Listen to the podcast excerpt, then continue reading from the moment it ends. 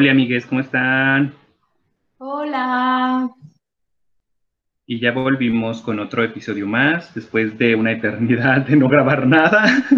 Por fin, por fin. Oh, ya sé. Pero bueno, estaba, yo estaba en finales, Andy estaba haciendo muchas cosas. Mil cosas. Y pues bueno, pero pues ya nos dimos tiempo. Y este episodio lo vamos a dedicar a hablar acerca de algunas cuestiones LGBT con, en conmemoración a, las fechas que pasaron del Día Internacional contra la Homofobia y la Transfobia y, también este, el 28 de junio que fue el Pride, que no pudimos grabarlo con anterioridad ni el mismo día, pero pues aún así es un tema que, que queremos este, abordar. Yo tenía planeado hablar sobre mi experiencia porque pues yo soy gay. Este, yo así como en mi adolescencia, pues desde siempre supe así como que no me gustaban las niñas, ¿no? y entonces eh, en mi adolescencia, pues sentí como que tenía que estar como guardando estas este, apariencias porque tenía una familia muy religiosa y aparte, pues en, secundaria, pues no manches, estuve en una, en una secundaria religiosa, ¿no? Entonces, curiosamente, en esa misma secundaria se dieron como algunas experiencias donde dije, oh, creo que no me gustan las niñas y me gustan los niños. De cierta manera ya lo sabía, solo no lo había racionalizado. Entonces, ya pasando muchos años, muchos, muchos años después, cuando este, entré a la preparatoria y existió Facebook, me di cuenta de que había, bueno, encontré un perfil de un chico que se me hizo guapo y lo stalkeé, ¿no? Como estaba de moda la, la stalkeaba. Y entonces me metí a su, a su Facebook y de, de pura curiosidad, mejor dicho, de pura casualidad, me encontré con que este chico también era gay, pero era abiertamente gay, no era, no, no era closetero ni nada por el estilo. Más o menos, era más grande que yo y tenía su novio y posteaba muchas fotos con su novio. Y en ese entonces, bueno, para esto yo ya tenía 18. Y en ese entonces ver eso fue algo que me, que me cambió mucho la, perspectiva al respecto. Fue como mi punto de pre. Porque yo ver a una pareja de dos hombres eh, felices compartiendo una vida me hizo darme cuenta de que si yo no tenía eso que yo quería, era por miedo a tenerlo. Miedo a las consecuencias, a lo que pudiera eh, de venir de eso. Pero fue esa única imagen, o sea, fue esa imagen lo que me hizo darme cuenta de eso, lo que me hizo caer en esa catarsis de, decir, yo podría ser feliz, yo podría tener una pareja, yo podría tener eso que ellos tienen si yo me decidiera por ser quien soy, no abiertamente. Porque es muy fácil eh, caer en esta idea de decir, es que, es, es que para qué salgo del closet si no tengo un novio, si no tengo una pareja, si voy a estar solo. Y esa es una idea que muchas veces cae en la mente de, las personas LGBT cuando, cuando piensan en esto, ¿no? Pero lo que yo les puedo decir, dime. Respecto a esto, yo, yo creo que tiene que ver un poco, no sé si puedas hablar un poco de por qué crees que tenías tanto miedo. O sea, como esas ideas que se vienen, ¿qué cosas de alrededor tú crees que fomentaban que tú tuvieras miedo? ¿Qué cosas de mi alrededor fomentaba que yo tuviera miedo? Por ejemplo, que yo tengo muy presente como esas, múltiples situaciones en las que, por ejemplo, en el catecismo o en misa hablaban mucho acerca de la condena hacia la homosexualidad y esa imagen este, patológica, enfermiza de la homosexualidad, porque yo recuerdo que a mí los homosexuales me daban miedo por cómo los describían, por las cosas que decían que hacían y que no sé qué, y, es esta imagen hipersexualizada que se, que se nos tiene ese, ese estigma hipersexualizado, porque sí, o sea, al final de cuentas la lucha es por una libertad sexual. Y entonces, como estamos hablando del sexo y el sexo está estigmatizado porque es un tabú, entonces se hipersexualiza a las personas y, y, se le, y, se, y se les toma únicamente como por este lado, ¿no? Como, como esta cuestión de decir, ah, pues es que soy homosexual, sí, pero no soy solamente mi orientación sexual, no soy únicamente mi sexualidad, soy una persona completa. Lo único, la única cuestión como que me diferencia es que mi sexualidad es diversa, no es, no es, no soy heterosexual, ¿no? Y lucho porque, por esa libertad sexual. Y entonces como la, la, la, la atención se enfoca, se enfoca demasiado a la sexualidad, es por eso que, surgen estos estigmas, ¿no? Como de que, ah, pues es que los homosexuales somos pervertidos o, o, solamente pensamos en sexo o no somos nada más allá a partir de nuestra orientación sexual, ¿no? Porque esa es, esa es, esa es la cuestión, que se nos estigmatiza a que no hay, a que no hay nada no hay nada más a partir de nuestra, de nuestra orientación, no somos nada a partir de eso. Y entonces eso también es un error, caer, caer en, en, esa, en, en, esa pauta de limitarnos a solo somos nuestra orientación sexual, ¿no? Entonces, por ejemplo, eh, eh, ahorita también se habla mucho de, de, esta, de esta, crítica de los heterosexuales que dicen, ah, es que yo tengo a mi amigo gay. Y es como decir, o sea, tu amigo sí es gay, pero no solamente es gay. Entonces, Está bien que tengas tu amigo gay o tu amiga lesbiana o tu amigo trans o tu amigo lo que tú quieras, pero sé consciente de que tu amigo o tu amiga no es solamente eso, no solamente su orientación, no solamente es tu amigo gay, es un amigo como cualquier otro, pero tiene la peculiaridad de que pues es homosexual, ¿no? Y tiene una perspectiva de la vida diferente, porque la vida nos trata diferente. Aunque seamos hombres y seamos mujeres cisgénero, la vida nos trata diferente y no nos sentimos un hombre, yo homosexual, no me siento igual, no me percibo de la misma manera como un hombre heterosexual, soy un hombre diferente. Igual para las mujeres lesbianas puede ser eso, de sentirse, soy una mujer lesbiana, pero soy una mujer diferente a como son las mujeres heterosexuales, ¿no? Y, y nos percibimos diferentes, pero al final de cuentas somos personas todos. No somos una orientación sexual, no somos un, este, Sí, pues sí, no somos una orientación sexual, no hay, no hay que reducirnos a eso. No sé si contesté tu pregunta.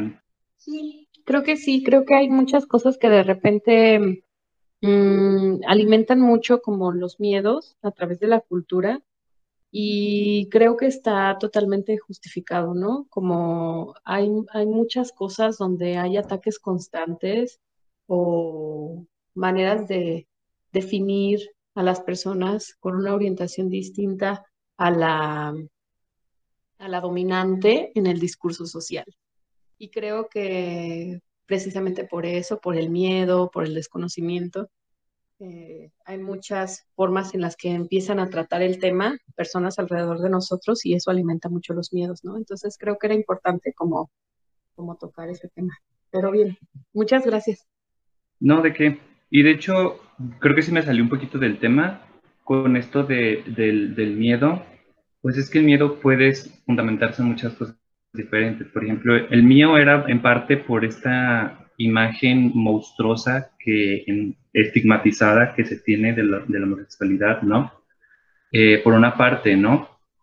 Pero también era como por las consecuencias sociales, porque por ejemplo yo recuerdo muy tristemente que cierta persona de mi familia una vez sí me, de cierta manera, como que me amenazó.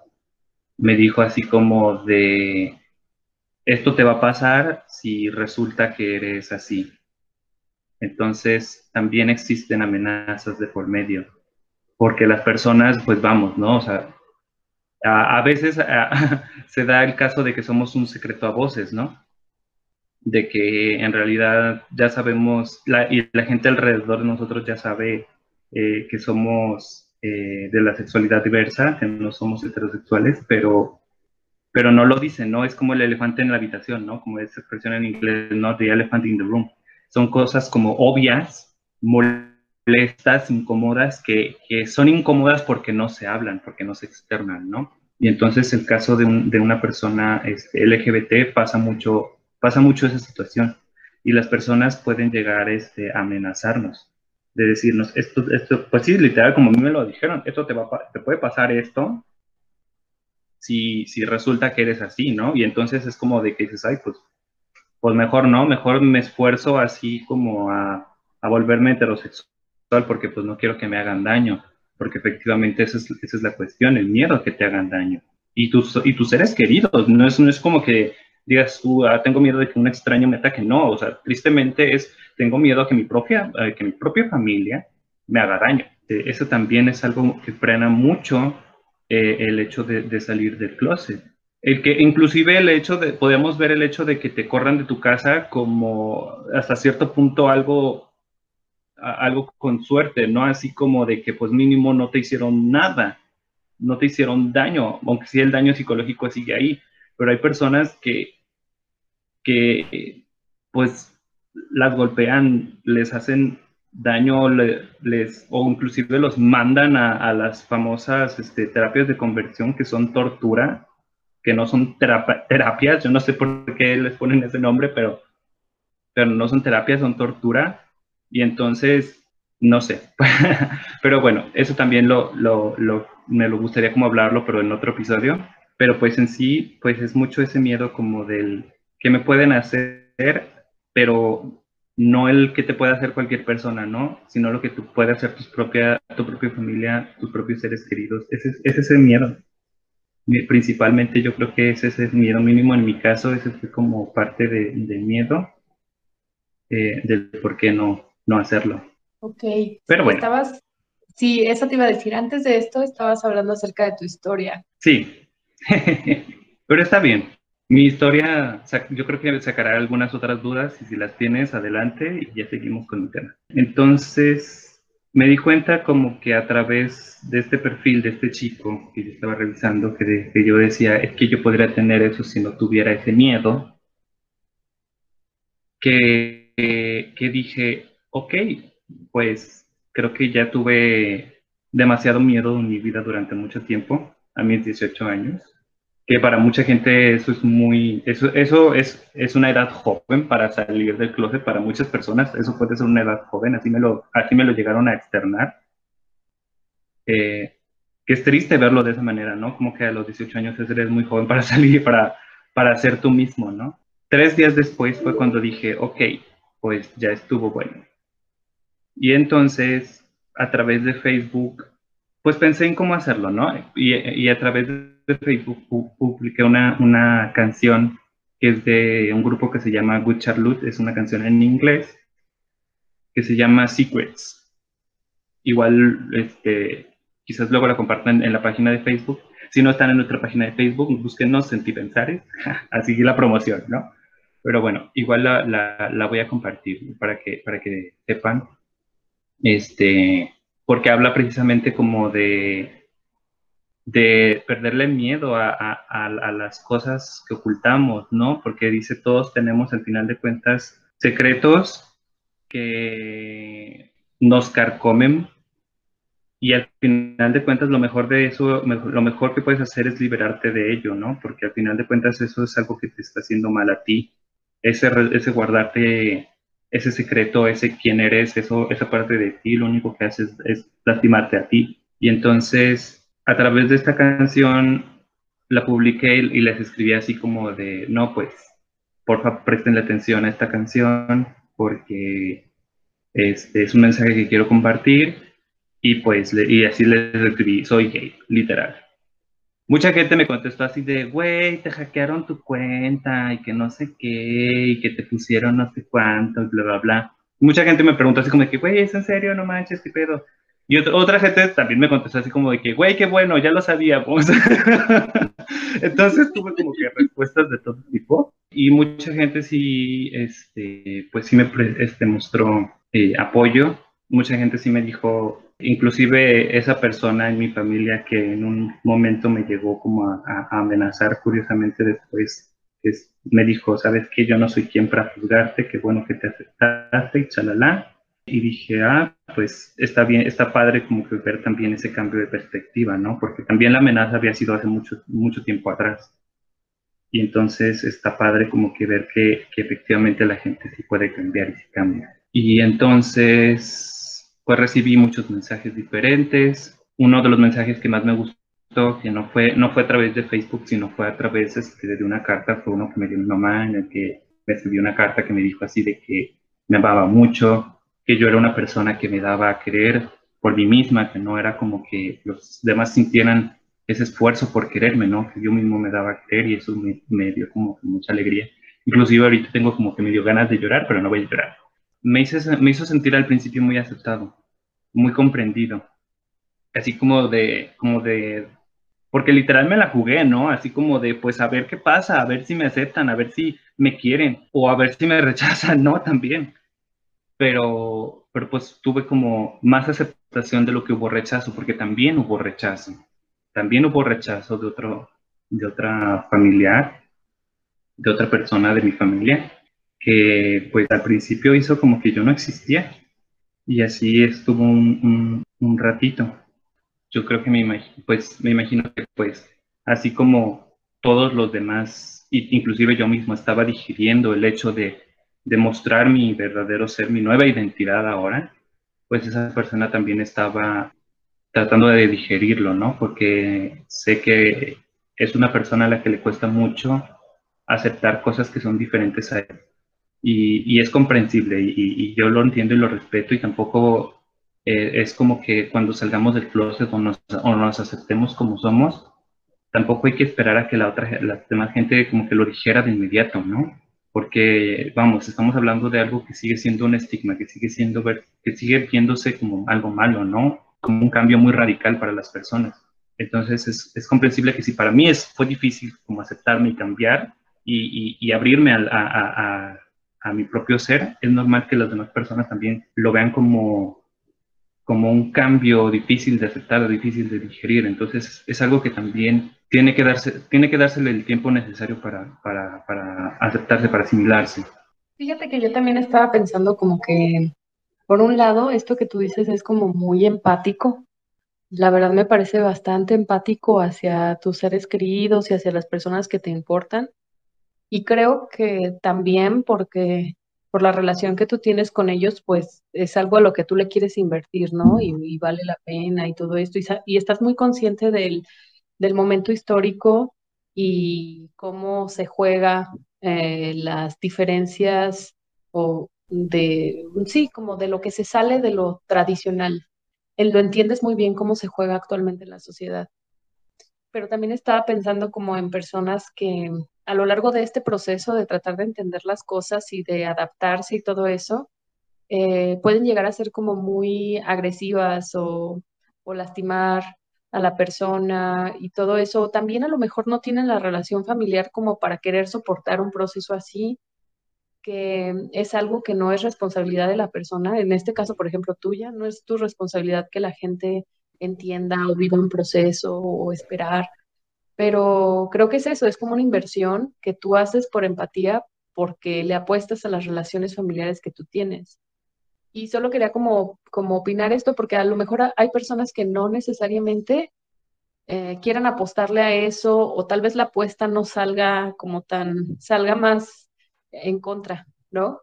Y que a veces, pues solo que sepan las personas también que a pesar de que es empático y todo esto, también no es su responsabilidad que su familia o sus amigos vivan este proceso, que es algo que depende de ellos y que aunque seas empático y les des tiempo, pues tampoco se vale que se haga de todo durante este proceso. ¿Tú qué piensas, Miguel? No estoy seguro si entendí muy bien el, el, punto, pero, o sea, porque, por ejemplo, creo que, creo que podemos hablar de dos cosas diferentes. La primera es como que exigir la aceptación de la diversidad sexual, ¿no? Como decir, ah, soy gay, acéptame, porque si no, entonces eres un retrógrado, misógino, machista, patriarcal, bla, bla, bla, bla, bla, bla. Y por una parte existe como mucho esa cuestión como de, de ahora estigmatizamos a las personas conservadoras, ¿no? Y entonces como que tampoco es la idea. La idea no es, este, no es una no es una guerra entre dos, puntos, sino una búsqueda de conciliación. Entonces, por una parte sí está eso, como de decir, si vas a salir del closet, si eres una persona LGBT, no esperes que todas las personas eh, te acepten de buenas a primeras, eh, porque también no podemos, yo, yo lo veo de esta manera, no podemos culpar al individuo de algo que al final de cuentas es, es colectivo por ejemplo, el machismo. Es, es, el machismo es un fenómeno colectivo, es un fenómeno cultural, es un fenómeno tradicional, es algo que, que se genera en, en, en, el grupo, en la colectividad, en la sociedad. No podemos este, llegar con la persona y, y señalarla como el culpable de, todo el machismo, ¿no? O sea, no, no hay un culpable de todo el machismo, no hay un culpable de toda la homofobia. Al final de cuentas es algo colectivo. Y las personas, más que verlas como, como, el, como si dijera como el paciente cero de la homofobia, hay, hay que verlas como una persona más que cayó víctima del engaño de que es la, el machismo, ¿no? O sea, verlo de esa manera. Entonces también ser, ser, eh, empáticos con decir, ok, esta persona fue criado de esta manera porque nuestra cultura así es, y lo único que, que, podemos hacer es irla orientando de decirle, ¿sabes qué? Eso que dices no es verdad. Eso que crees no es verdad, es contraproducente, estás agrediendo a las personas, que hay en cuenta de eso. Entonces hay que ver más hay que enfocarnos más en nuestra argumentación hacia el cambio social y el, y el cambio individual en las personas, más que el, el, entrarle a la batalla, más que entrarle a los golpes y a la crítica y a la discusión en Twitter y cosas por el estilo. Hay que verlo más enfocado al, al cambio, porque al final de cuentas eso es lo importante, queremos un cambio. Entonces hay que pensar en qué es lo que tenemos que hacer para lograr ese cambio no en, restregárselo en la cara y decirle a la, gente que es retrógrada. Entonces, si, nuestra, si a través del, si, queremos un cambio, pues hay que ser empáticos con las personas que, que, les cuesta, que les cuesta ese cambio. Yo me refería un poco más a que, o sea, qué padre que tengamos esta, esta mirada esperanzadora en un futuro de, de un cambio, pero pensaba más bien como en esos casos donde las personas pueden llegar a responsabilizarse Mm, por ejemplo, pensaba en personas que me han preguntado a mí, tanto amigos como conocidos o pacientes, ¿no? Que preguntan, es que ¿cómo, lo tengo que decir para que mis papás me acepten, ¿no? O cómo tengo que salir, cómo tengo que salir del closet, ayúdame a prepararme para salir del closet para que mis papás lo puedan tomar bien. Entonces, siento que es eso, como tú no puedes ah, responsabilizarte ajá, del proceso de las personas y qué padre que estemos como, sí, como apuntando a ese cambio social, pero tampoco ese cambio social es como, así como una persona no puede cargar con todo un fenómeno colectivo, es responsable de sus actos individuales. Sí, sí, sí. Eh, así también, pues una persona no puede ser la responsable de todo un proceso de adaptación o de aceptación o, o de mm, entendimiento de una situación, ¿no? Tampoco la persona tiene que tolerar ciertas cosas que, le hacen daño si es que alguien que él quiere dentro de su proceso de, aceptación no, no quiere aceptarlo. Como esa parte de, porque pensé en las personas que son como muy vulnerables o están en una familia que no está dispuesta a aceptarlo y en cómo a veces se pueden sentir responsables porque ellos están mal, porque son ellos los que están diferentes, porque al final de cuentas es algo que se siente en ellos, ¿no? Y que se puede sentir como toda esta segregación de la sociedad, porque no hay, actualmente hay más, pero dependiendo de su contexto, a veces no hay muchos espacios donde pueda ser, sentir que pertenece. Y además lo responsabilizan por, por, por eso, por todo por tener, crear incomodidades familiares, ¿no? Cuando no es su responsabilidad. De hecho, complementando, digamos, lo que yo estaba, lo que yo estaba planteando, eh, hay una frase que una vez me, me topé que se me hizo muy, muy padre, que es decir, yo no tengo la culpa, pero sí tengo la responsabilidad. Entonces podemos decir, yo no tengo la culpa de ser este, machista, pero sí tengo la responsabilidad de dejar de serlo. Porque al final de cuentas, como ya lo dije, el machismo es un fenómeno social y todas las personas, al final de cuentas, todas las personas que nos identificamos como mexicanas somos machistas porque nuestra cultura es muy machista. Tristemente, así es la, así es la cosa. Pero la cuestión no es sentir lástima por nosotros mismos ni culpabilizarnos a nosotros mismos, sino de tomar la responsabilidad. Entonces, siguiendo esto de tomar la responsabilidad, pues sí, es muy cierto lo que dices. No hay que responsabilizarnos del proceso de otras personas porque entonces estamos tomando la responsabilidad por, por mi proceso y por el de los demás y entonces los demás no se están responsabilizando de nada, cuando efectivamente sí, sí tienen que responsabilizarse. Eh, hay dos cosas con esto que, que, me, que, me, dices, por ejemplo, de cómo decírselo a, mi, a mi, familia para que me acepte.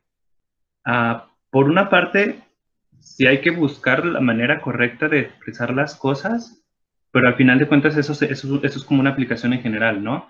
Quieres comunicar algo, tienes que ver la manera de, de, adecuada de hacerlo, ¿no? Así como que, ok, voy a comunicarle a mi, a mi familia que soy gay, entonces, pues, ¿cómo se lo voy a comunicar?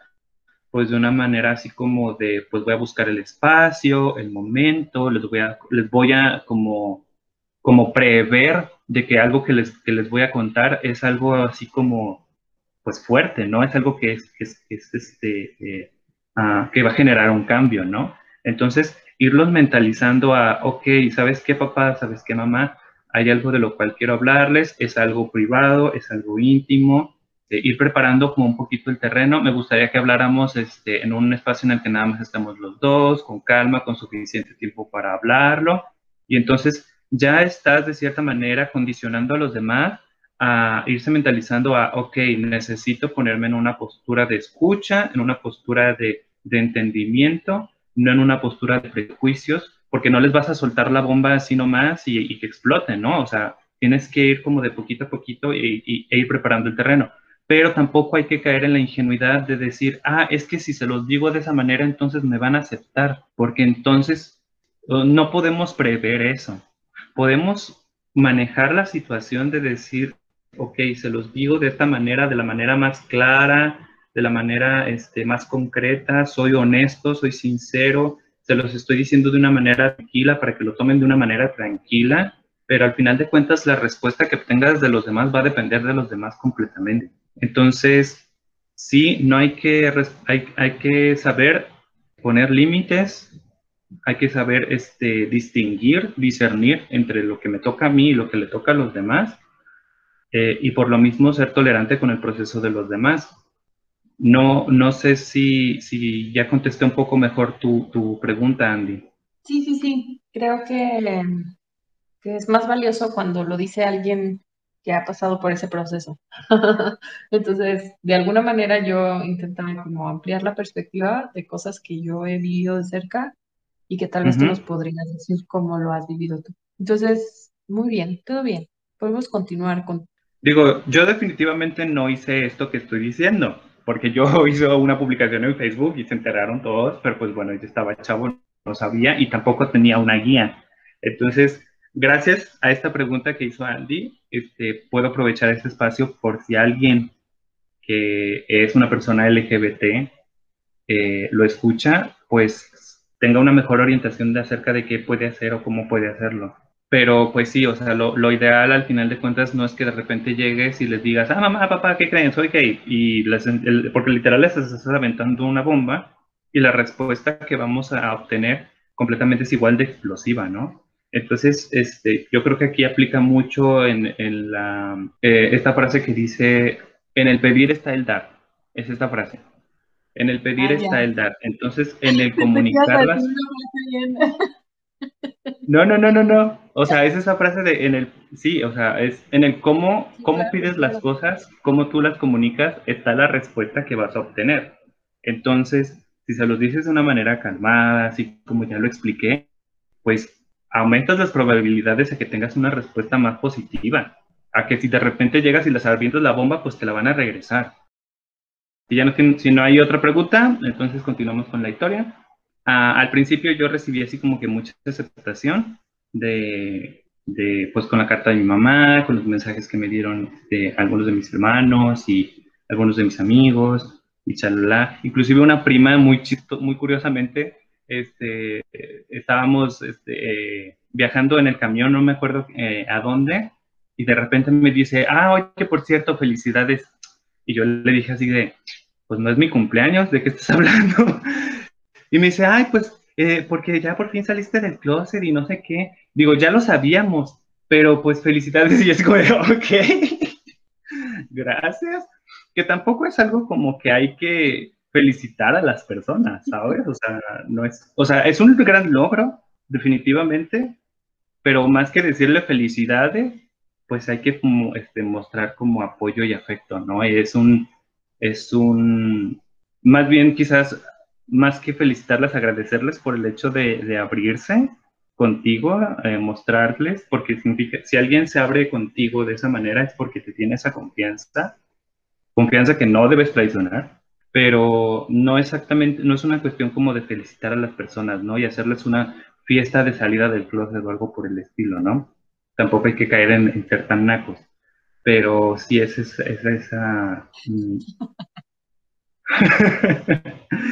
Bueno, más o menos por ahí va la idea. Y pues bueno, después de eso hubo como una especie de recaída, algo por el estilo, porque después de eso eh, especialmente mi mamá, era muy de, no, hijo, es que no eres gay, es que no has tenido suficientes experiencias y bla, bla, bla, y esto y el otro. Y yo no sé si era una idea que mi mamá, pues, si, era como parte del proceso de digestión de mi mamá, de esta, de esta del proceso de, de, aceptación, o era también que quizás alguien más le estaba como metiendo ideas, ¿no? Yo no sé.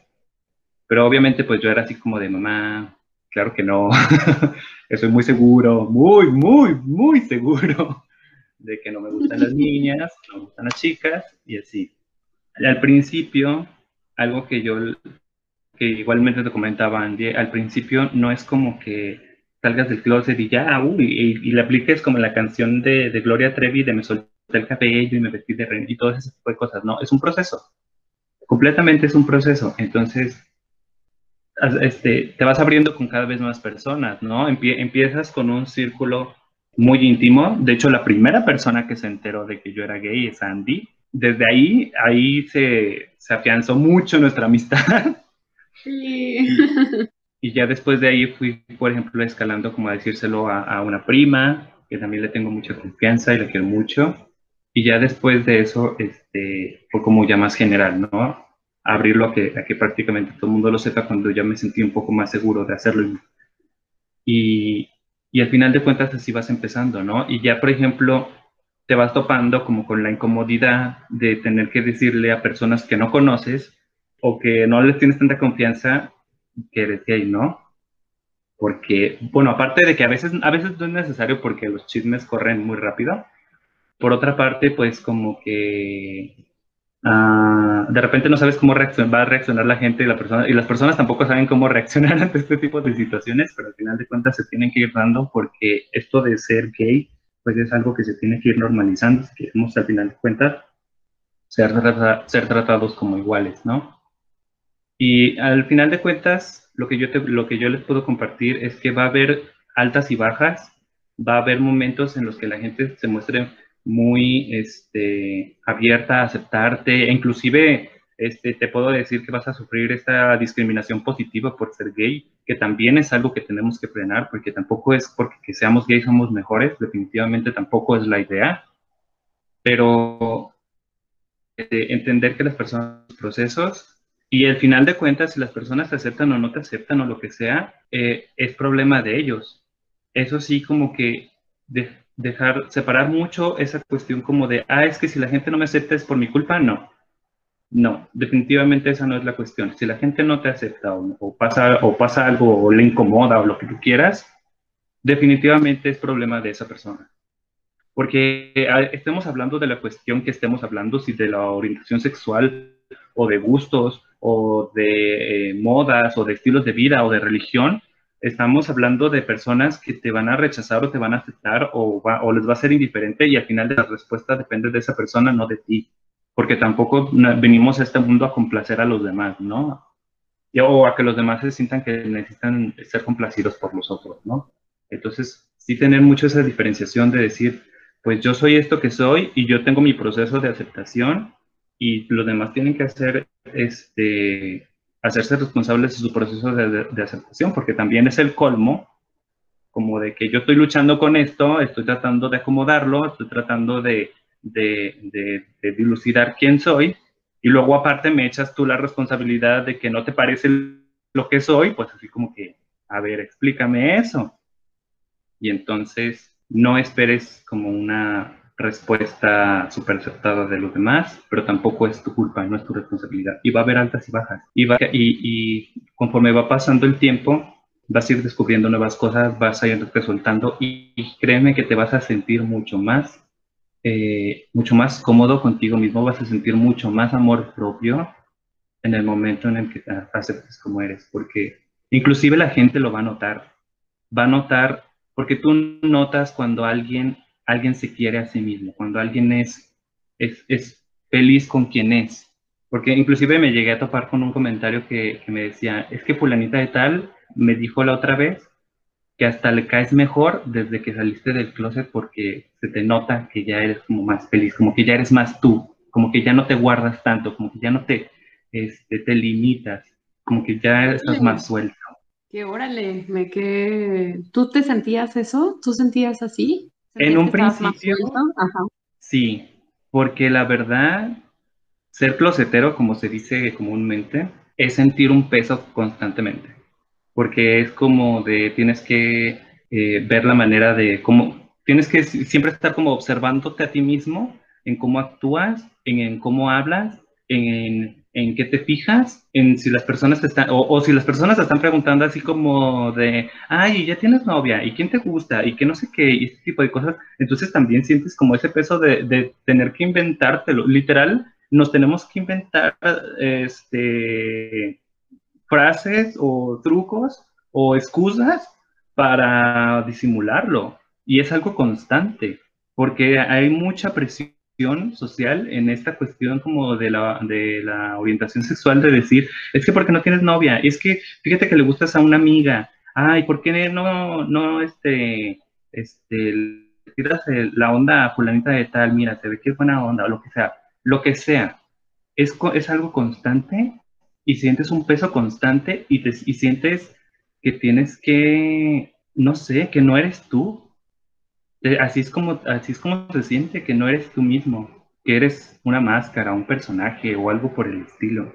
Entonces, cuando sales del closet y te aceptas y pasas por todo ese proceso, porque primero te tienes que aceptar tú, eso es como un punto muy importante. Primero te tienes que aceptar tú, sí, sí te sientes muy diferente si tienes una percepción de ti mismo muy diferente.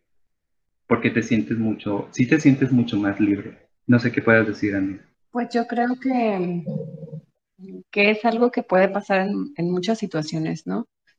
En, cuando, hay algo que te, que te hace que no puedas ser tú mismo, cuando hay algo en lo que te traicionas a ti, cuando hay algo que, que es muy valioso para ti y, y se está lastimando, creo que es difícil que, no afecte en otras áreas. Y, y pensaba en que ah, muchas veces creemos que es más sencillo, digo, es algo que se, se va a ir viviendo con experiencias y conforme vas midiendo, ¿no? Pero a veces hay muchas cosas que, o muchos miedos que creemos que es mejor mantener que enfrentarlos, porque creemos que el precio es más caro cuando los enfrentamos.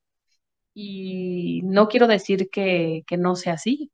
No quiero decir que, que, a lo mejor por eso mi pregunta del inicio, no quiero decir que no, que no debamos tener eh, nuestras precauciones o que no vaya a pasar algo que de repente no vayas a sufrir discriminación o no te vayan a agredir. A lo mejor sí puede llegar a pasar y muy probablemente vaya a pasar por el momento, pero a veces no vemos las recompensas o hasta dónde puede llegar cuando enfrentamos nuestros miedos. Y creo que una de las cosas más padres es esta, esta liberación, ¿no? Es que fíjate que si es como, si es como un poco equilibrar la balanza, quizás como valorar las cosas, porque si, por ejemplo, quizás yo soy un ejemplo entre muy pocos de a los que les fue, digamos, como mejor, ¿no? Porque a pesar de, de las situaciones que yo viví, que también fueron incómodas, o el rechazo que viví también eh, fue muy mínimo en comparación a muchas otras personas. Eso sí es muy cierto.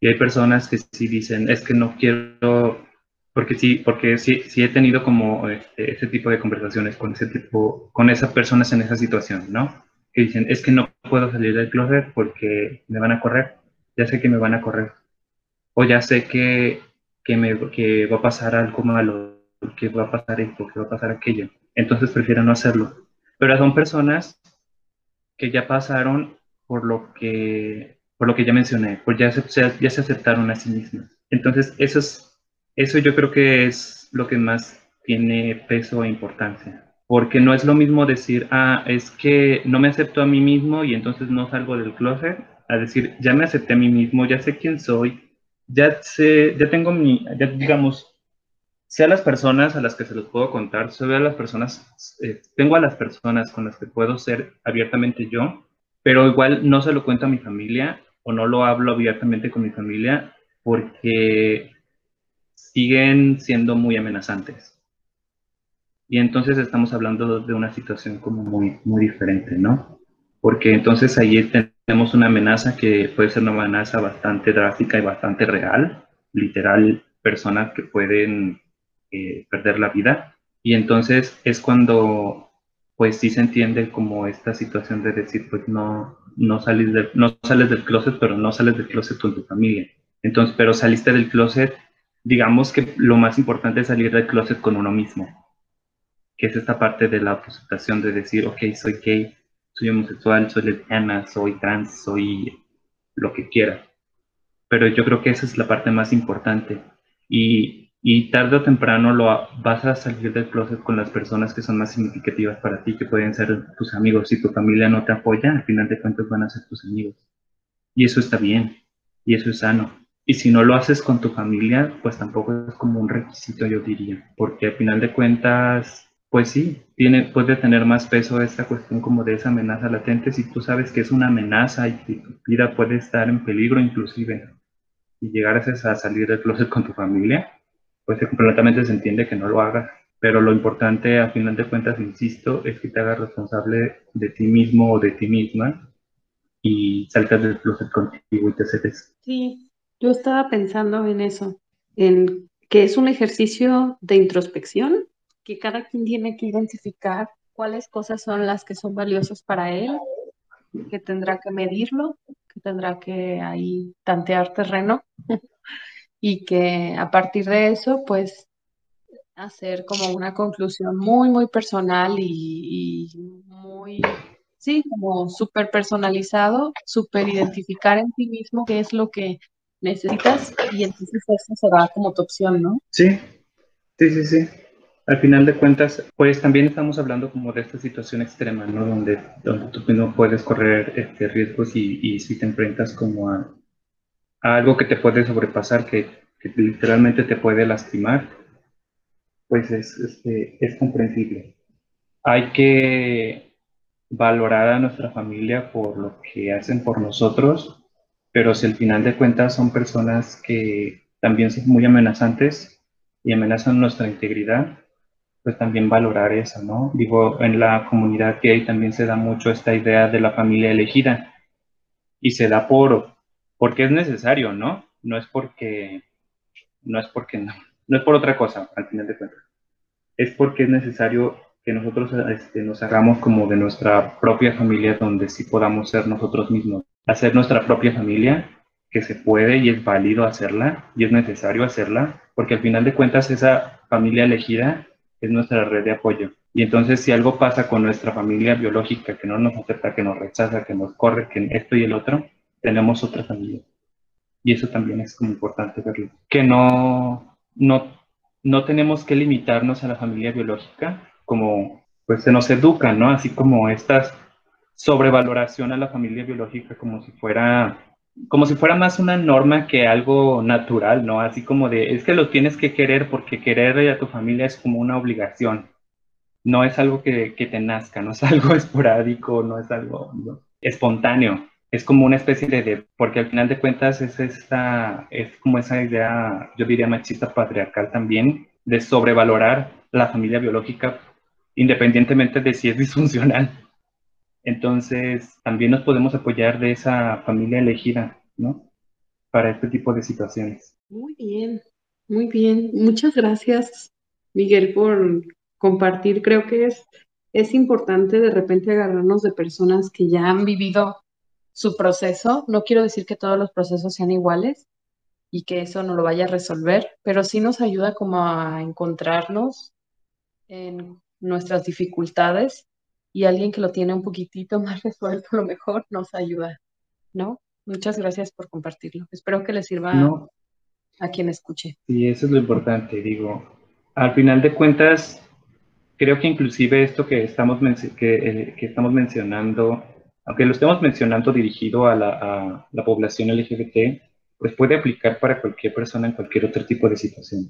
Cualquier otro problema que tú tengas o alguna condición de cuestión que se sea difícil de aceptar y que para los demás también sea difícil de aceptar, pues también aplica esto que estamos hablando, ¿no?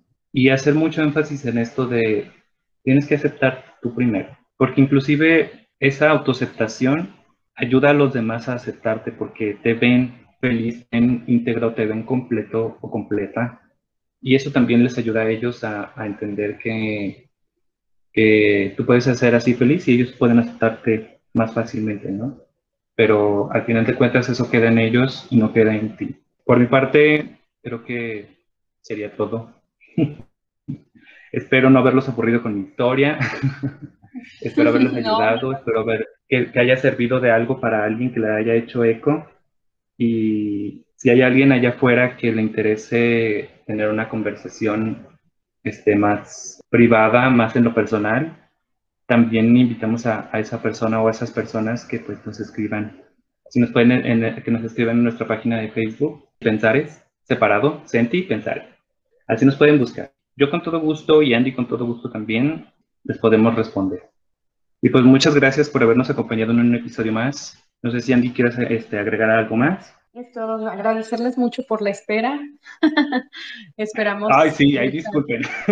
Sí, sí, se nos fue todo junio y era nuestro tema, pero, pero muchísimas gracias a los que siguen escuchando y cualquier cosa estamos ahí en las páginas. Muchísimas gracias a todos. Muchas gracias. Bye. Bye.